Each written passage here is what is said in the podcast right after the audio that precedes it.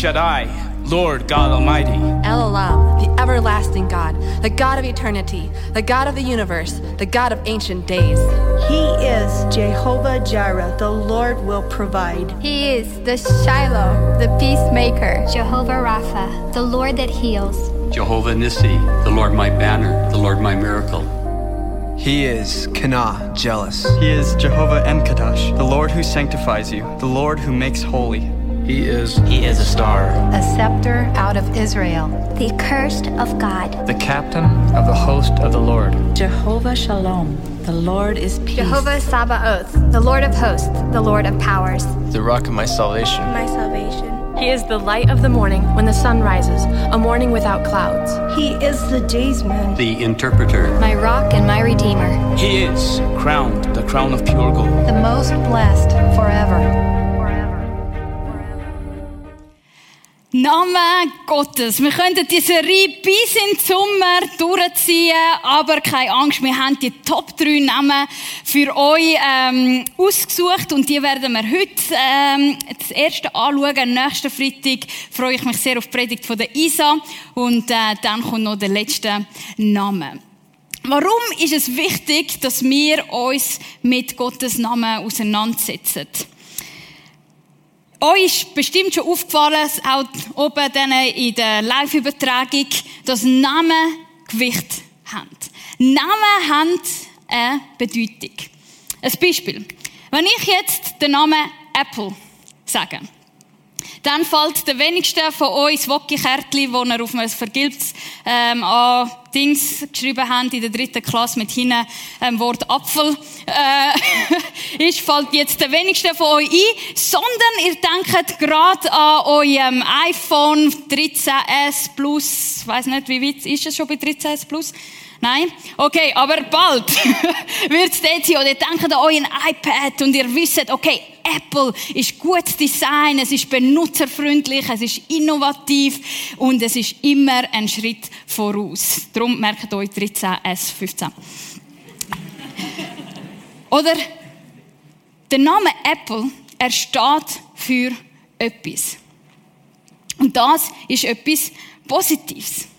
Oder? Dann gibt es andere Sachen, die vielleicht äh, auch etwas in uns auslösen, wo weniger positiv ist. Zum Beispiel, wer von euch kennt die Marke Schein? Schein? Wow, wir haben alles Heilige in dem Raum. es kauft nämlich niemand bei Fast Fashion ein. Gut, behaltet das ein. Weil zum Beispiel diese Marke steht mehr für, ähm, genau, Ausbeutung und moderne Sklaverei und so.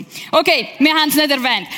Namen haben ein Bedeutung. Und genau so hat Gottes Namen eine Bedeutung. Und ich denke, etwas vom Aufregendsten ist, wenn du die Möglichkeit hast, dein eigenes Kind oder ein Götti-Bub oder das Götti-Mädchen dürfen benennen.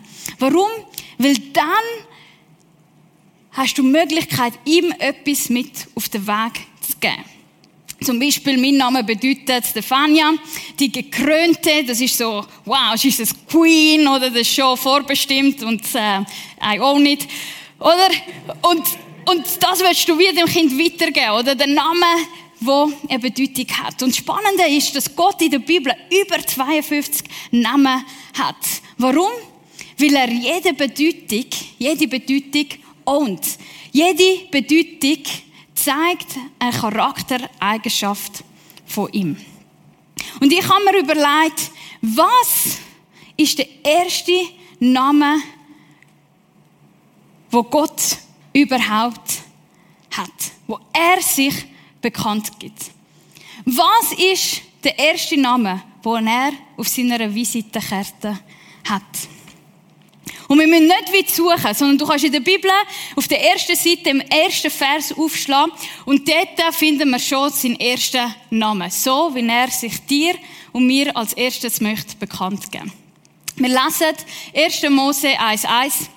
Am Anfang schuf Gott, hebräisch Elohim, Himmel und Erde. Sein erster Name ist Elohim. Was bedeutet der Name Elohim? Und jetzt wird es richtig spannend für alle Nerds. Elohim ist eigentlich Pluralform von El oder Eloha, wo Gott bedeutet. Heißt das jetzt, dass Gott äh, mehrere, aus mehreren Göttern besteht? Nein.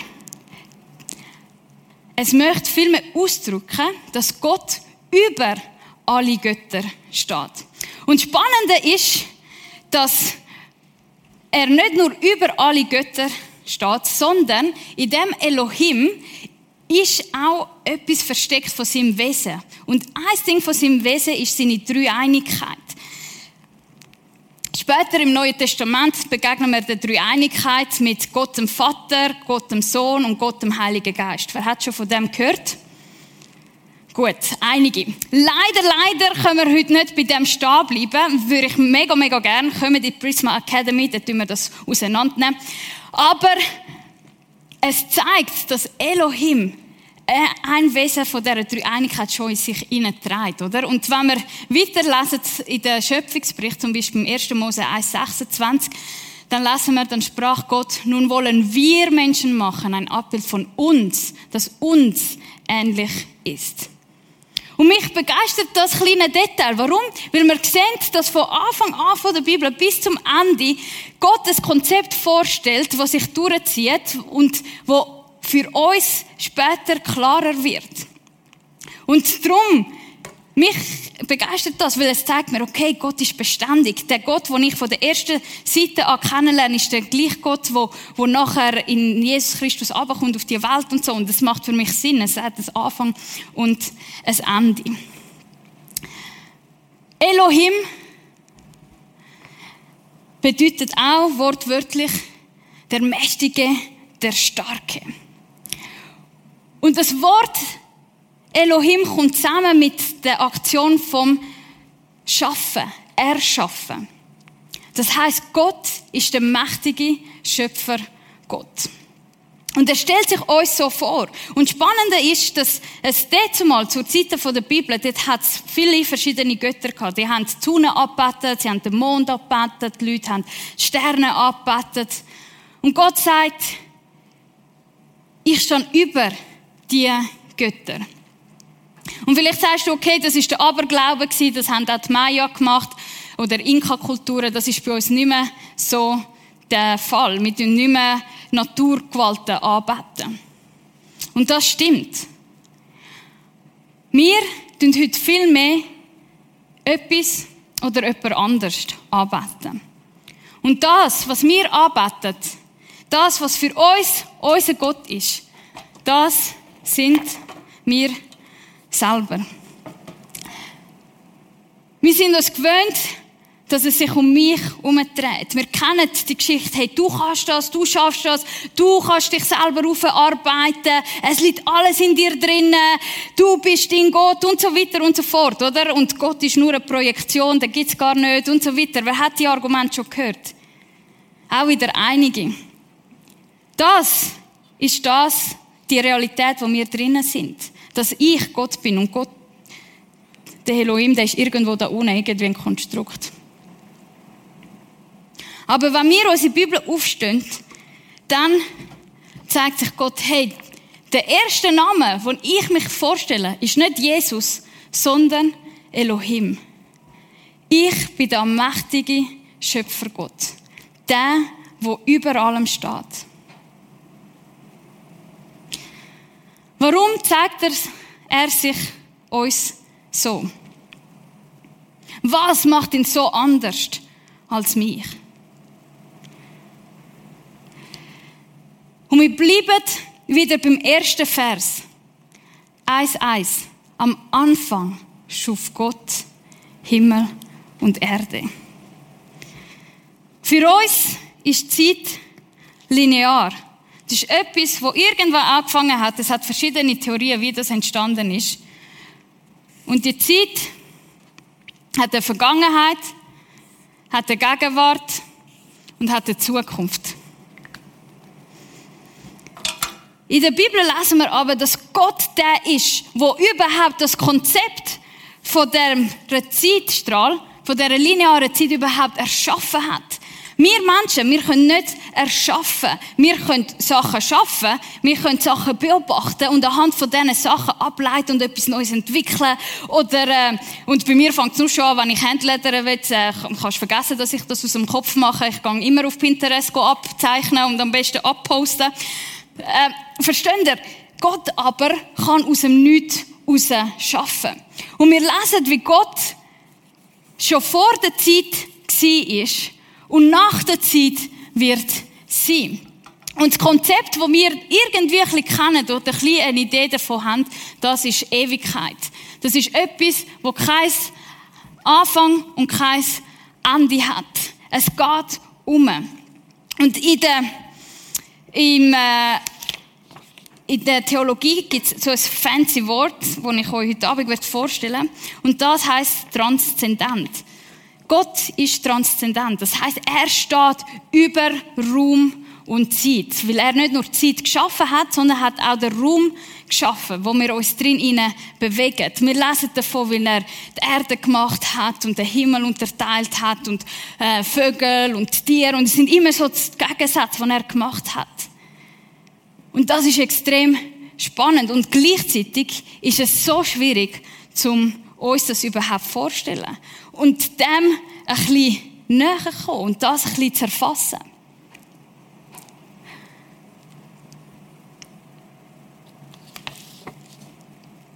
Spannender finde ich, dass Naturwissenschaftler, sie haben am Anfang haben sie die Natur beobachtet und sie haben gemerkt, hey, da hat es eine Ordnung drin. Das macht Sinn, was da passiert. Und sie haben angefangen zu forschen und sie haben gecheckt, oh, da ist irgendetwas dahinter, wo alles weiß, wo Sinn macht. Und sie haben geforscht, zum Gott entdecken in ihrer Forschung drinnen.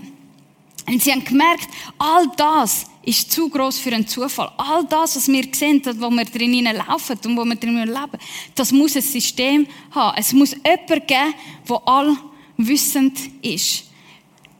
Und wenn wir die Bibel lesen, dann ist spannend, dass Gott selber sich immer im Präsens vorstellen. Er sagt zum Beispiel, ich bin, der ich bin.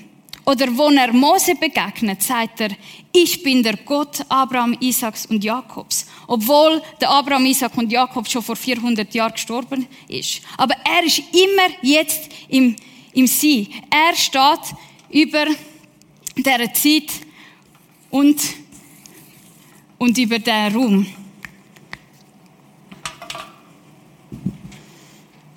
Und das deutet hin auf seine Allmacht. Es gibt nichts, wo ihm unmöglich ist. Weil die Welt am Anfang wird beschrieben als etwas, das leer und wüst war. Und er hat aber aus dem Nichts raus etwas erschaffen. Ist das nicht gewaltig? Ich habe mir in der Vorbereitung gedacht, wie kann ich so etwas nur erklären? Weil ich kann das nicht erklären. Weil es übersteigt unseren Verstand. Und wisst ihr, was noch krasser ist? Gott ist einerseits transzendent. Er ist, er ist, steht über Zeit und Raum. Und gleichzeitig lesen wir, dass er auch ein näher Gott ist. Jeremia 23, 23 bis 4 steht, bin ich nur ein Gott, der nahe ist, spricht der Herr, und nicht auch ein Gott, der ferne ist? Meinst du, dass sich jemand so heimlich verbergen könne, dass ich ihn nicht sehe, spricht der Herr? Bin ich es nicht, der Himmel und Erde erfüllt, spricht der Herr. Gott füllt die Erde aus. Ein schwaches Beispiel, das nicht wirklich aufgeht, aber wo, wo uns ein bisschen helfen kann, wo wie eine Krücke ist, ist zum Beispiel Luft. Wo auch immer wir hergehen. Wir brauchen Luft, Sauerstoff zum Leben. Und genau wie Luft überall ist, so ist Gott überall. Und natürlich ist auch das Beispiel bruchstückhaft, weil äh, sobald wir da ein bisschen weiter raufgehen, haben wir keine Luft mehr. Aber Gott ist auch dort oben. Versteht ihr? er ist überall. Und er erfüllt das auch. Und ein anderes fancy Wort von, von der Theologie ist das Wort, immanent. Er ist in im Jetzt drinnen, in dem, was wir sehen, ist er drinnen. Er ist auch gleichzeitig auch in dem Raum drin, wo wir sind, oder? Und du denkst, hä, wie geht das? Weil das ist ja das Gegenteil von dem und hä? Wie geht das? Und es geht. Es geht, weil er über unseren Verstand ähm, daraus rausgeht. Das übersteigt. Weil er überall allgegenwärtig ist. Und Gott stellt sich uns so vor. Ich bin Elohim, der starke, mächtige Schöpfergott. Nice to meet you. Ich weiß nicht, was es mit dir macht, aber bei mir ist, ich weiß nicht, ob ich einfach ein bisschen Panik soll haben oder, oder einfach denke, hey, ich brauche eine Pause weil mein Kopf explodiert, ich kann das nicht fassen. Aber gleichzeitig macht es mich auch demütig. Weil ich wie merke, der Gott, der ist ganz anders als ich. Der ist so groß, dass ich ihn mein ganzes Leben lang studieren könnte und immer nur noch ein Bruchstück von ihm entdecken könnte. Ein Bruchstück von ihm könnte verstehen. Und ich habe mich gefragt, aber wie können wir ihn dann kennenlernen? Und da kommt die gute Nachricht. Elohim ist nicht irgendwelche abgespacete Energie oder Kraft, wo, wo durch das Weltall durchschwebt und nach Gutwill mal dir etwas Gutes tut und äh, je nachdem, wie du dein Bett äh, her, äh, platziert hast in deinem äh, Dachstockzimmer, äh, ist er dann lieb oder lässt dich ganz schlecht schlafen. Gar nicht so. Sondern der Gott, der Elohim, der starke, mächtige, Schöpfer Gott ist ein persönlicher Gott. Und auf was sehen wir das? Auf was sehen wir, dass er ein persönlicher Gott ist? Und auch da musst du nicht die ganze Bibel durchlesen, sondern du kannst einfach in den ersten paar Versen stehen bleiben. Dort lesen wir, da sprach Gott, Licht entstehe und das Licht strahlte auf. Und Gott sah das Licht an, es war gut. Dann trennte Gott das Licht von der Dunkelheit und nannte das Licht Tag, die Dunkelheit Nacht. Es wurde Abend und wieder Morgen, der erste Tag. Gott hat geredet, Gott hat gesehen, Gott hat gehandelt. Das ist nicht etwas, wo irgendeine Energie macht, sondern es ist etwas, wo eine Person machen kann. Und wenn wir weiterlesen in dieser Schöpfungsbericht, dann finden wir etwas sensationell, nämlich, dass der Gott, der Schöpfer, mit seinen Geschöpfen ähm, im Garten spaziert, dass er äh, Konversationen sucht, einen Dialog sucht, Fragen stellt, ähm, sie involviert in seinen Plan, ihnen Verantwortung abgibt. Wir sehen die persönliche Beziehung, die dort entsteht zwischen dem Schöpfer und seinem Geschöpf. Gott ist ein persönlicher Gott.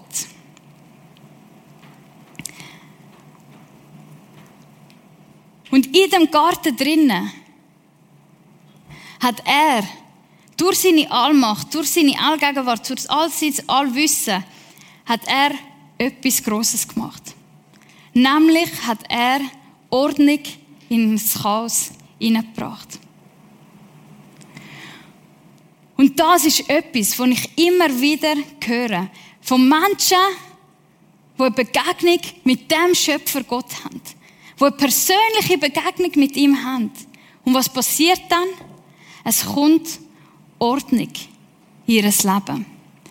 Letzten Sommer sind wir mit den Bahnen vom Impact an einen äh, sozialen Stadtrundgang gegangen auf Zürich. Super spannend, von Zürich organisiert. Ähm, sie schauen, sie stellen das Leben von Obdachlosen in Zürich vor. Und es sind Obdachlose, die uns dann durch die Stadt führen und zeigen, schau, da gibt es äh, gratis Essen oder da können wir gut schlafen und so weiter und so fort. Super spannend.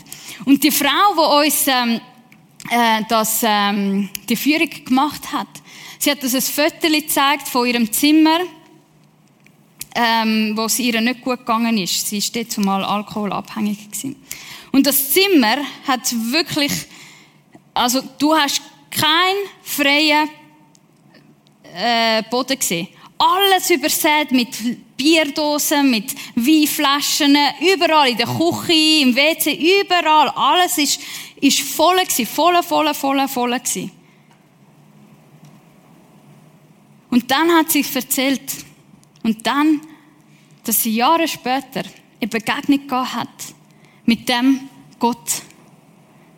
Sie hat eine persönliche Begegnung gehabt mit dem Gott. Und seit dem Tag hat sie keinen Tropfen Alkohol mehr getrunken. Und langsam ist Ordnung in ihr Leben hineingekommen. Langsam hat sie sich wieder können zurechtfinden und jetzt kann sie in einer Wege leben. Und das hat mir so viel Mut gemacht, weil ich gesehen habe, ja, Gott wirkt. Er ist persönlich, er ist involviert in deinem und in meinem Leben und er wird Ordnung hineinbringen. Für ihn ist kein Ding unmöglich. Er ist allmächtig. Oder mich berührt die Geschichte von einer Freundin von mir, die in ihrem Heimatland wenig Geld hat und die der einzige schnelle Weg zum schnell äh, Geld machen ist halt Prostitution gewesen. und das ist so man hat das einfach so gemacht und sie ist dort reingerutscht und dann hat sie eine persönliche Begegnung mit Gott gehabt. Nicht nur sie, sondern auch ihre Freund. Und plötzlich spürt sie, wie Gott ihr sagt, hey, erzählt ihm, Freund, der in der Zwischenzeit ihre Verlobte war, erzähl ihm von, deiner, von deinem Nebengeschäft. Sie hat gesagt, aber wenn ich ihm erzähle, dann wird er Schluss machen und die ganze Hochzeit wird abblasen und es wird nicht gehen. Und er hat gesagt, mal erzähl. Und sie hat ihren Mut zusammengenommen und sie hat erzählt. Und natürlich, ihre Verlobte ist zuerst nicht mehr gewusst, wo oben und wo unten war. Aber weil er eine persönliche Begegnung mit dem Gott gehabt hat, hat er gesagt, für Gott ist kein Ding unmöglich. Ich vergib ihr. Und er hat ihr vergeben und zusammen hat sie den Ausstieg aus der Prostitution rausgeschafft und sie sind jetzt seit acht Jahren glücklich verheiratet, sind einander treu und Ordnung ist in ihr Leben hineingekommen. Und das ist passiert, weil sie eine Begegnung hat mit dem Elohim, wo alles weiß, wo alles macht und wo alles verändern kann. Und darum, gib nicht auf, wenn du in einer hoffnungslosen Situation bist. Weil Gott kann Geschichte schreiben. Und vielleicht hast du auch selber gemerkt, wie Ordnung in dein Leben hineingekommen ist, wo du eine Begegnung mit ihm gehabt hast, wie du plötzlich ähm, nicht mehr so schnell reizbar bist, wie du plötzlich viel lockerer geworden bist, wie du plötzlich besser hast können schlafen, weil du wie gewusst hast, okay, Gott, Gott wird das schon können handeln, weil er ist souverän. Und Gottes Bestrebung ist von Anfang an, ich meine, er hat seine ganze Energie für das aufgebraucht, um für uns einen Raum, eine Welt zu schaffen, wo wir drin aufblühen und leben können. Sein Bestreben, sein Herz ist, ist für eine Beziehung mit dir, wo du darfst ganzheitlich heil werden, wo du kannst emotional aufdanken, was dir, wo, wo, wo du ihn darfst kennenlernen. Das ist sein Herzenswunsch für dich. Und das ist für ihn so krass und so, so ein Bedürfnis gewesen, um das zu machen, dass er dann gefunden hat, okay, ich gehe an mein Äußerste. Ich mache mich so persönlich, dass ihr mich könnt greifen, sehen und hören. Und so ist er Mensch geworden in der Person von Jesus Christus. Und in Philipper 2, 6 bis 7 lesen wir folgende Beschreibung über Jesus. Er war in allem Gott gleich. Jesus ist Elohim Er ist immanent transzendent, allmächtig, allgegenwärtig, allwissend. Er ist persönlich und doch hielt er nicht gierig daran fest, so wie Gott zu sein. Er gab alle seine Vorrechte auf und wurde einem Sklaven gleich. Er wurde ein Mensch in dieser Welt und teilte das Leben der Menschen. Er hat gesagt, ich verzichte auf die Allmacht. Ich verzichte auf die Allgegenwart, sondern ich werde ein sterblicher Mensch, ein Mensch, der einen Anfang und ein Ende hat, der begrenzt ist, der Hunger spürt, der verletzbar ist. Aber das ist der einzige Weg, damit ihr mich als Gott könnt verstehen, damit ihr mich könnt begreifen, sehen, wie ich liebe, sehen, wie ich handeln tue, sehen, wie ich äh, heilen tue, sehen, wie, äh, was, was mir im Herz Freude macht, was mich bedrückt. Das alles gebe ich auf, damit ich eine Beziehung mit dir darf haben. Und das Geschenk von Jesus, die Menschwertung von, von Gott, das ist für mich einfach ein unfassbares Wunder. Und je mehr ich über den Elohim Gott nachdenke und verstehe, was Jesus für dich und mich gemacht hat, desto mehr erfüllt mich das mit Ehrfurcht, mit Staunen und mit Demut.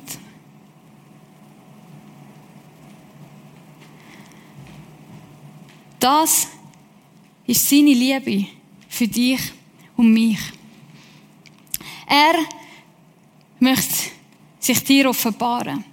Und er sagt, ich möchte noch ein bisschen weitergehen. Ich möchte noch persönlicher werden. Nämlich nicht nur in der Person von Jesus, sondern ich gebe dir auch meinen Geist, wenn du an mich glaubst und mit mir willst du das Leben gehen.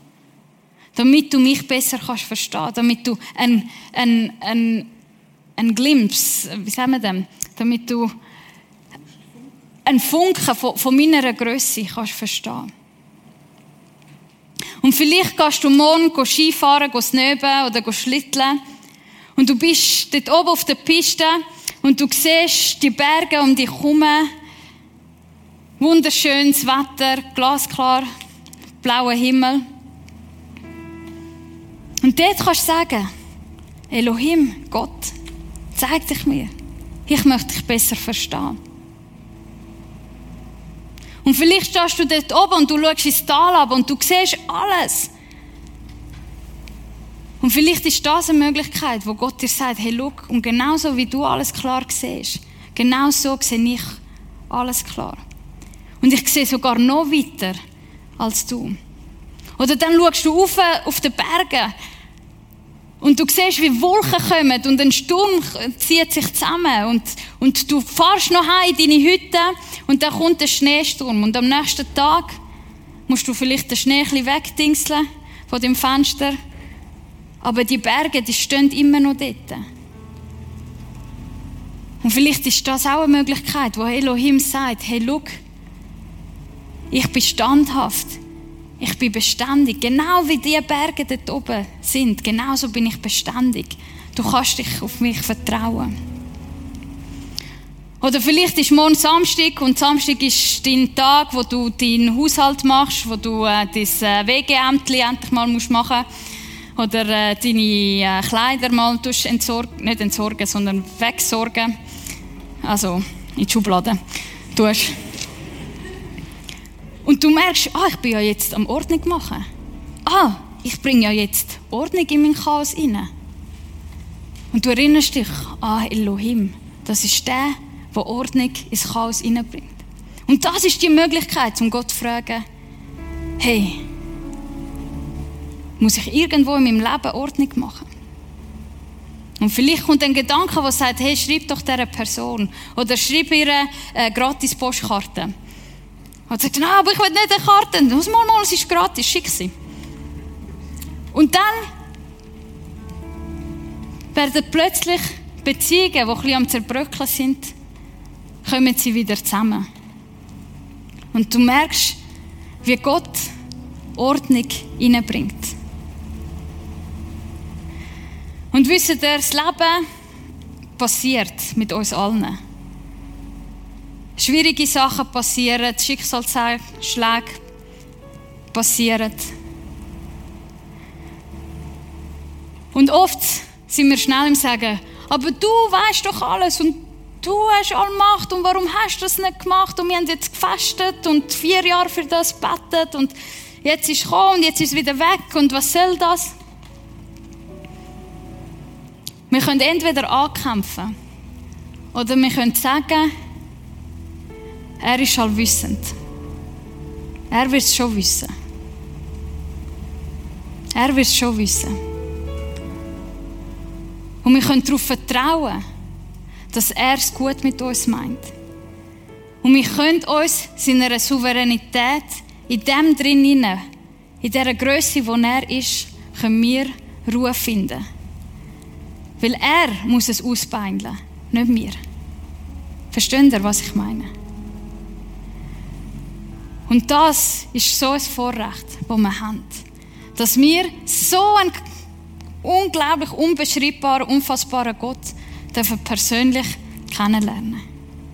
Und meine Antwort darauf ist nichts anderes als Anbetung. Als sagen, Gott, du bist groß. Du verdienst alle Ehre. Ich vertraue dir. Zeig du dich mir.